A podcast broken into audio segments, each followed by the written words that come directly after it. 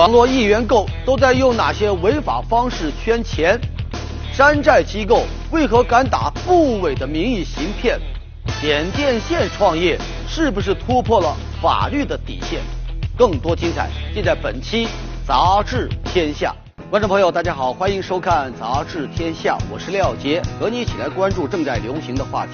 节目开始啊，咱们来说一说这个一元购骗局。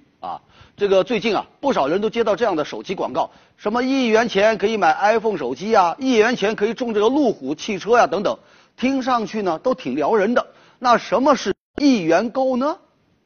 咱举个例子啊，比如在某一个一元购这个销售平台，一件商品的价值呢，它是一百块钱，那么这个平台啊就会产生一百个份额，参与的用户呢都花一块钱就都可以买到一个份额，随后。这平台就根据游戏规则算出一个幸运码，持有这个幸运码的用户呢，你就凭这一块钱就能够买到这件商品。听上去啊，跟中奖彩票的原理是很像哈。表面上看，这种商业模式没什么问题啊，总会有一个幸运的消费者。但事实上呢，自从这个一元购这种商业模式出现以来，就发生了很多的新闻事件。你比如。有人参与了亿元购之后就难以自拔，一个月购了三万多，最后呢那些买来的呢都被闲置在家里。还有北京一市民啊，花了十多万，到现在呢没中过一次奖，全部都打了水漂。还有的亿元购啊存在一些骗人的行为，像广州有一位市民，他中到了一台这个高档手机，结果呢商家呀就一直不给你兑现，为此呢他还打了一场旷日持久的官司。最后终于打赢了，拿到了赔偿，赔了多少呢？五百块钱。这五百块钱连律师费都不够呢。这还真是鳄鱼进去，蜥蜴爬出来呀。有业内人士就透露啊，说这个一元购啊存在一些问题啊。首先，中奖名额有可能是暗箱操作，商家想让谁中奖，他就可以让谁中，这个过程并不透明。还有人呢放出了一个截屏。说某一元购的 APP 居然有指定中奖人这么一个功能，你以为自己攒够了人品就能中奖？结果呢，你攒了祖宗八辈的人品出来，也架不住商家那轻松的一键，然后呢，肥水不流外人田呢。对于这么一个获奖者名单呐，人家组织者心中啊，早就胸有成竹喽啊。此外，还有一些个一元购平台。存在以次充好的情况，用一些个这个这个劣质产品啊来给你兑奖，说好的高端正价奢侈品，结果变成了三无廉价山寨货，活脱脱一出买家秀和卖家秀。再次，还有的平台呢是故意扩大一元购的好处，用超大件商品来诱惑你。你比如广东，他有一个卖楼房的哈，他也搞一元购。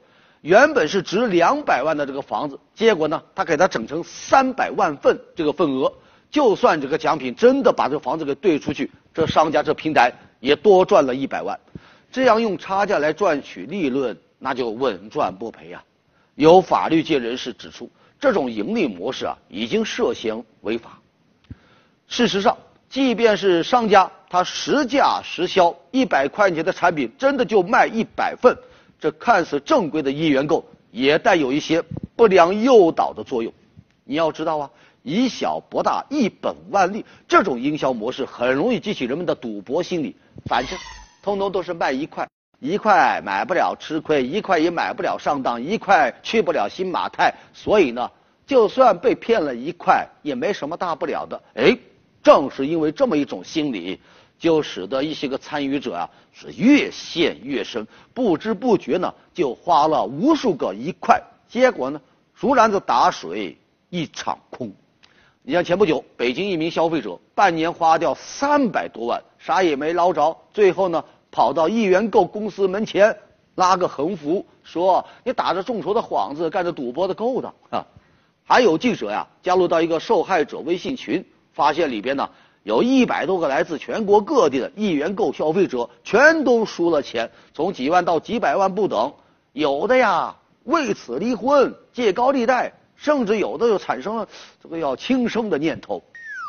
对此，有专家就说了：对于创新营销模式，社会确实应该给予鼓励，但创新绝不能突破法律的底线，绝不能扰乱正常的市场秩序。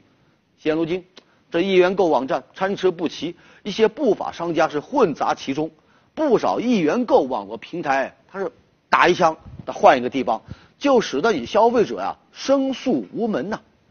针对这个一元购的乱象，相关部门可不能无动于衷、坐视不管呐，而是应该呢及时补齐呢监管缺位和管理滞后的漏洞。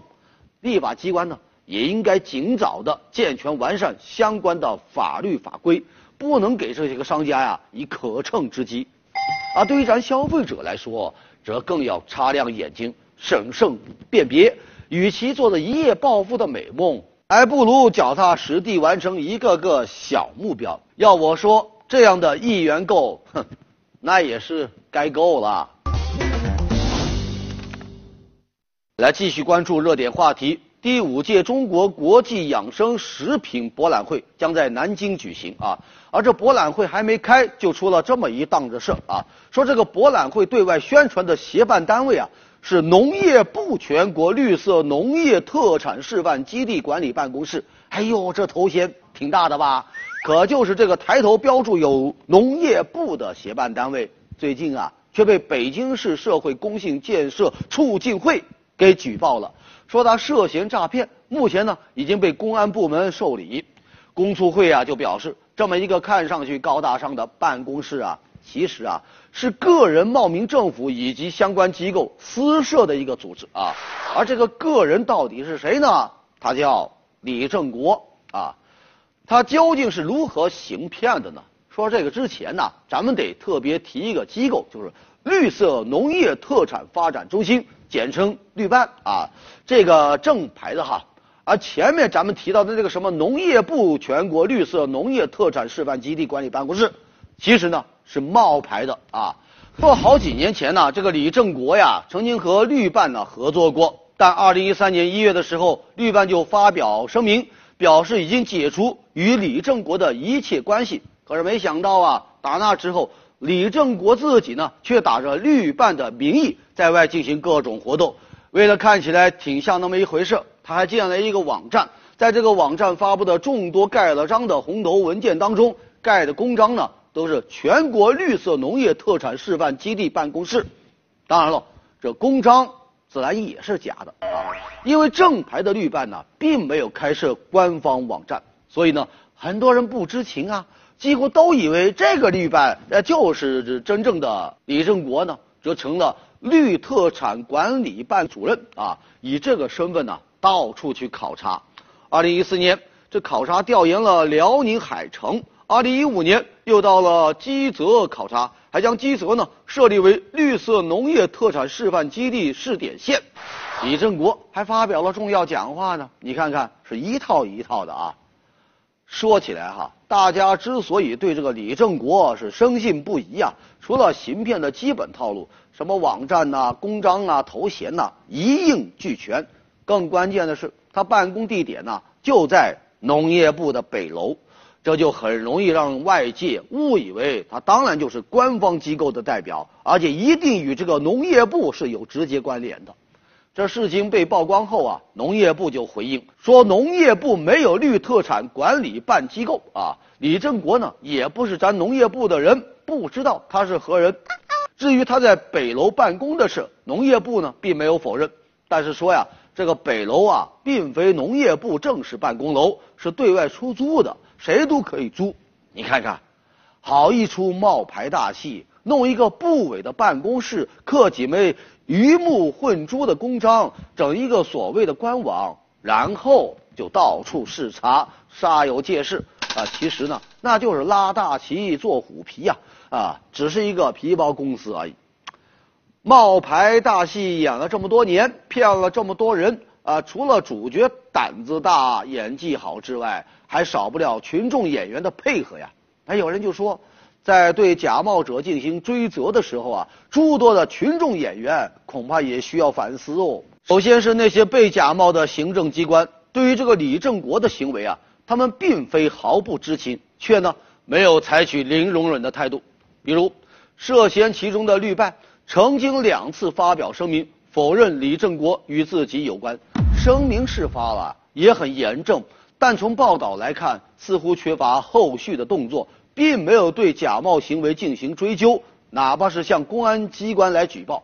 此外呢，李正国的绿特产管理办公室就在农业部北楼办公，这是冒牌大戏成功的一个重要的原因。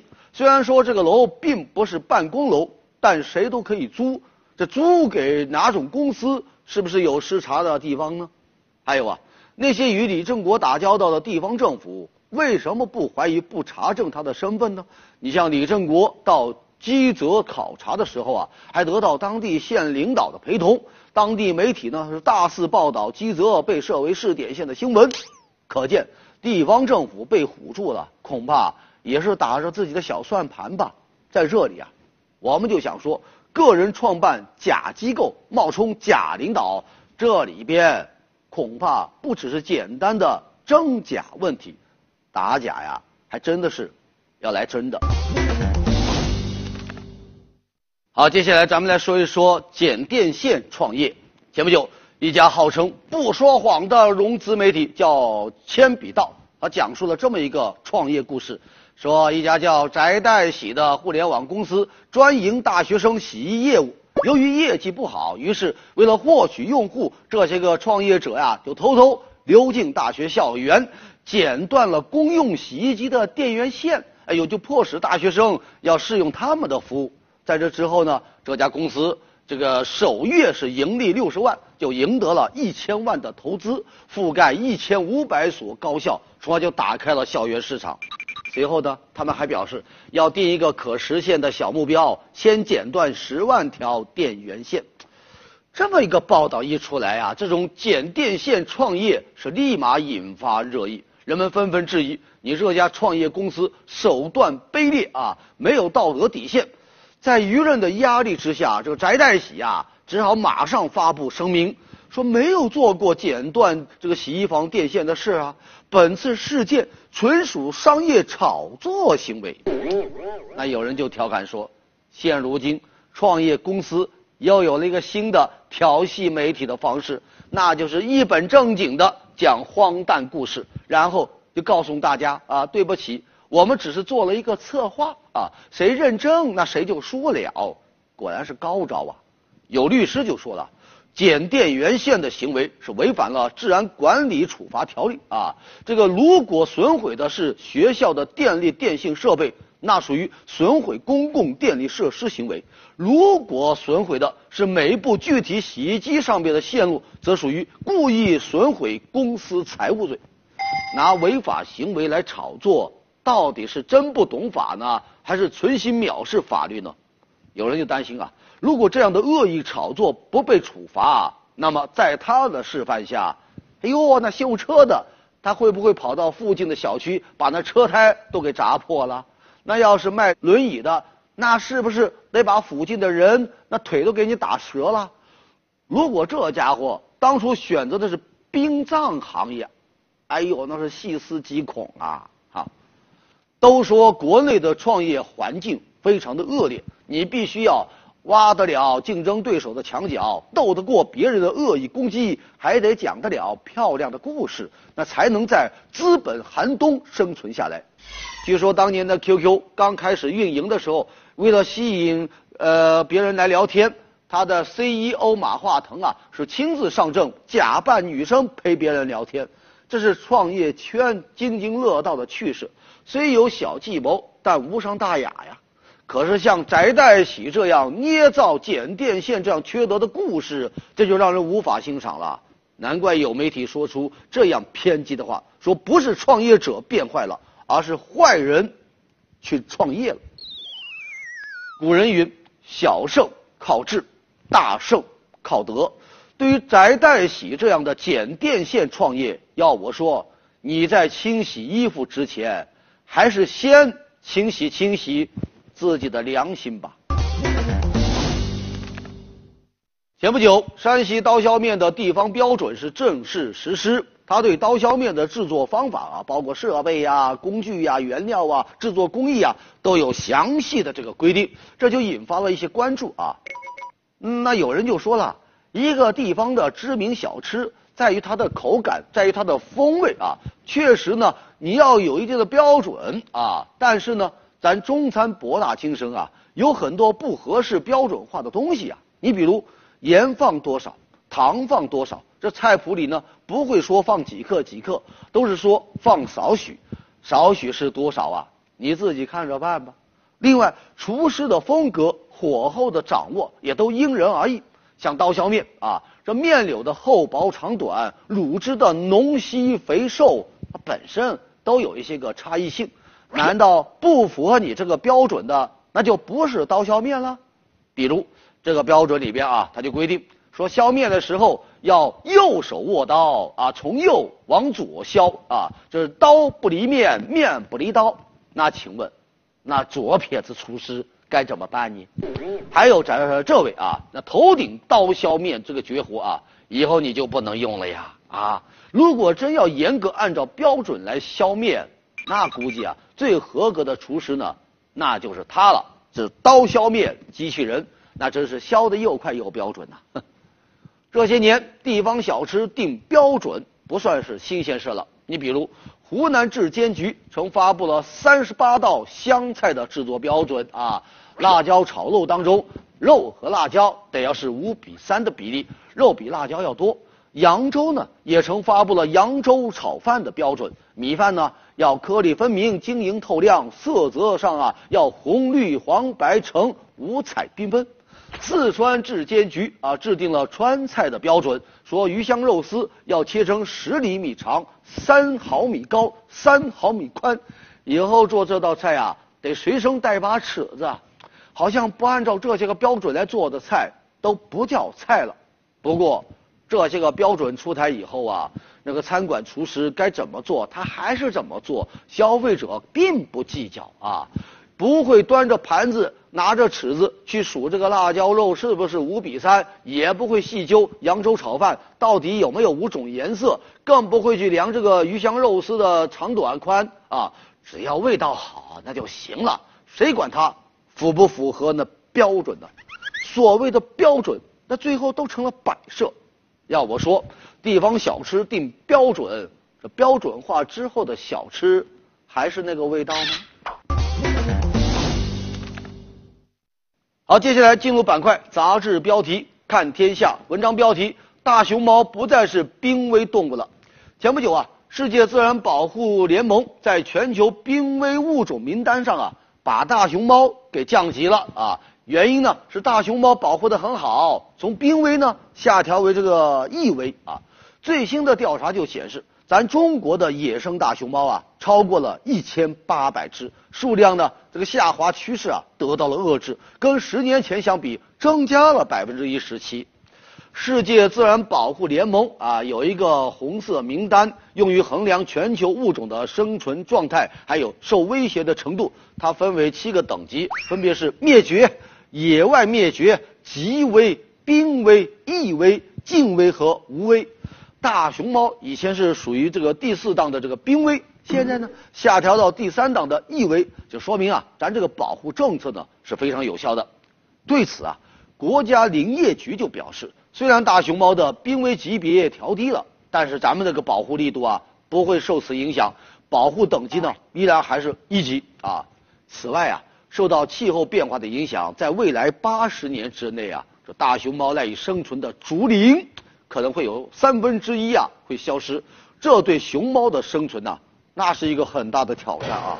看来，尽管是下调了危险程度，但对于未来的生存风险，大熊猫还是得保持黑眼圈的焦虑状态。好，接下来进入到板块杂志图片。哈萨克斯坦一哥们为了上班不堵车，选择的交通工具啊，竟然是一鸵鸟。你看啊，骑着鸵鸟在车来人往当中傲视群雄，有人就感叹呐：这座驾牛啊！真皮座椅，后置后驱，三百六十度全景天窗，关键呢还低碳节能呢。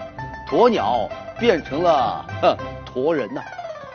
贵州的苏奶奶啊，两年前查出了癌症。从那时起呢，老伴江爷爷啊，每天陪着苏奶奶啊逛菜市场、爬山，去北京爬长城、游海南，各地旅游，各地玩啊。幸运的是呢，今年复查，哎，奶奶啊恢复良好。最近啊，这老两口还补拍了结婚四十周年的纪念照。有一首歌是怎么唱的呀？陪伴是最长情的告白。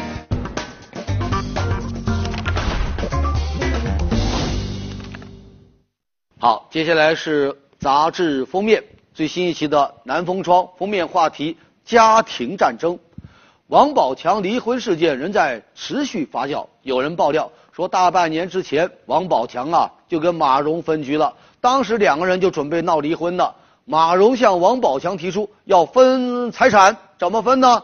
一九分啊，他拿九成，王宝强拿一成啊。其实啊，娱乐圈的婚变呐不少啊，为何王宝强的离婚就格外受关注呢？因为他已经超出一个娱乐世界的范畴，他在婚姻层面啊有着更多的启示意义。他几乎把最能让人兴奋的元素是一网打尽了。你看啊，文化层次不同导致缺乏共同语言，还有家庭关系当中有一个人自卑，家庭出身和容貌的不匹配。以及为了金钱而缔结婚姻，以及出轨背叛等等。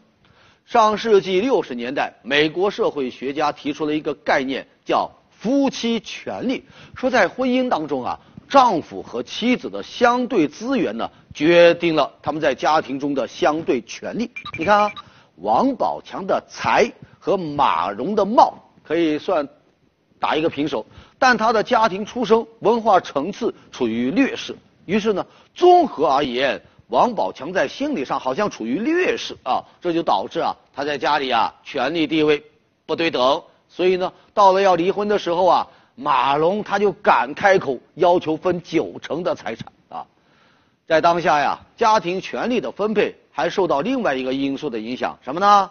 房价啊，原本嘛。年轻人在外打拼，有了更多独立生活的意愿和能力。可是呢，在高房价的压力下，他们不得不求助于爹妈呀。按照过去的习俗啊，男方提供这个婚房，这是很平常的事，并不会影响到婚姻当中的话语权。可是，当这个房子的价格使得一个普通家庭倾尽所有的时候呢，那就不一样了。特别是这个新的婚姻法出台啊。婚前买的房子不再是双方所共有，这对家庭权利关系那影响就大了。名字不在房产证上的那一方啊，你很难有安全感哦。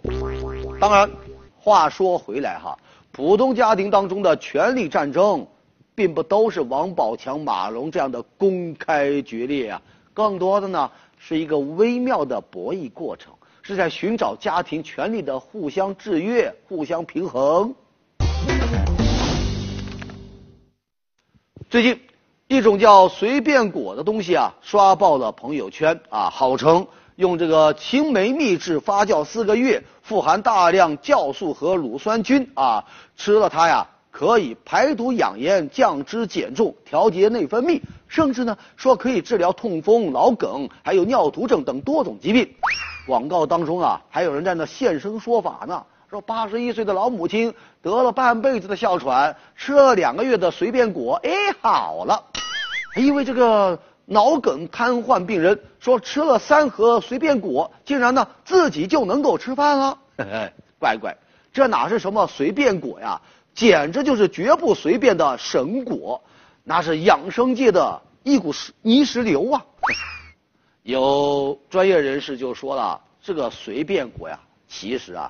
蛮随便的，跟普通话梅没啥区别。所谓排毒养颜，那是因为这个配料当中的决明子、玉里仁呐起了作用。这些个都是泻药，你长期服用啊，会导致腹泻，影响身体健康啊。而所谓能治疗什么尿毒症、改善脑梗，那更是满嘴跑火车，完全不靠谱，那就属于虚假宣传。记者调查就发现。随便果的加工商，那是一家食品有限公司啊。它对应的生产许可证呢，这个产品类型啊是普通的蜜饯，连保健品都不算。可是它的价格一点都不随便哈，一盒敢售价一百二十八，成本多少啊？十几块钱。那凭啥卖这么贵呢？这就要从随便果的销售模式说起。这随便果他不在任何的电商平台来这个销售，他只走什么呢？微商渠道。他的销售模式啊是层级代理啊，不断的发展下线。这个下线发展的越多，他赚的就越多。那怎样来发展下线呢？洗脑啊！随便果的带领微商群呐。每周都要进行营销训练啊！告诉你，只要卖了随便果，从此发家致富，走上人生的巅峰。再配上几个草根逆袭的故事，比如什么月收入十万呐，半年就买了豪车呀，一年就能买豪宅呀。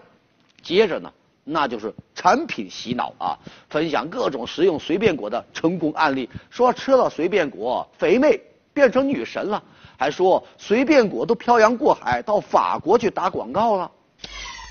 有法律界人士就说了，随便果的这个销售模式啊，它属于典型的拉人头式的传销，因为每一个层级它都要赚钱，所以原本成本只有这个十几块钱的这个青梅呀，层层加码，最后呢，竟然就卖到了一百二十八的高价。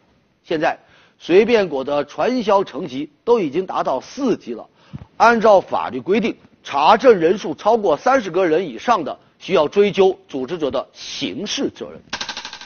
其实啊，随便果这样的销售模式在微商当中啊非常普遍啊。像之前在朋友圈特别火的这个面膜呀啊，这个蜂蜜呀，基本也都是采取这样的销售模式。业内人士就说了，这个这些个产品啊，之所以选择微商渠道，就是为了便于开展传销。一旦司法部门追究，他还可以把责任呢都可以推给网络，推给微商，啊，要我说啊，对于像随便果这样的微商传销模式，咱相关部门的处理啊，就绝不能够随随便便。接下来是南方人物周刊，我们来介绍瑞慈黑暗早餐啊。